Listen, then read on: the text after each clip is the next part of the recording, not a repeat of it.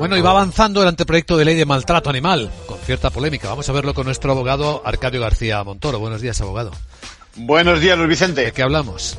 Pues hablamos hoy del Código Penal, de acabar con esa impunidad del maltrato animal, algo que está muy bien, pero que no va por buen camino si nos atenemos a la propuesta de informe del Consejo General del Poder Judicial que conocimos ayer mismo, en plena demostración de los efectos que la deficiente reforma de la popular norma del solo sí es sí ha producido, parece que puede prosperar otra ley defectuosa desde el punto de vista técnico-jurídico. Es como si el legislador le encantase poner parches al actual modelo sin tener en cuenta muchas otras cosas, bienes jurídicos protegidos, por ejemplo, en este caso atiende a los animales pero descuida la salud pública y el medio ambiente. A ver si va a estar más castigado el maltrato a los animales que el maltrato a las personas. Pues sí, fíjate, al acometer la reforma sin tener en cuenta ese resto del reproche penal, descuida lo que se llama el principio de proporcionalidad.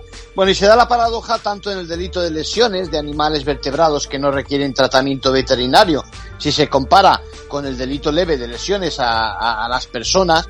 Bueno, al final lo que ocurre es que eh, los castigos son superiores, por ejemplo, que en el ámbito de violencia sobre la mujer. En conclusión, bueno, pues un mal parche porque no solo colisionan delitos, los castigos son desproporcionados, se traslada al juez de decisiones.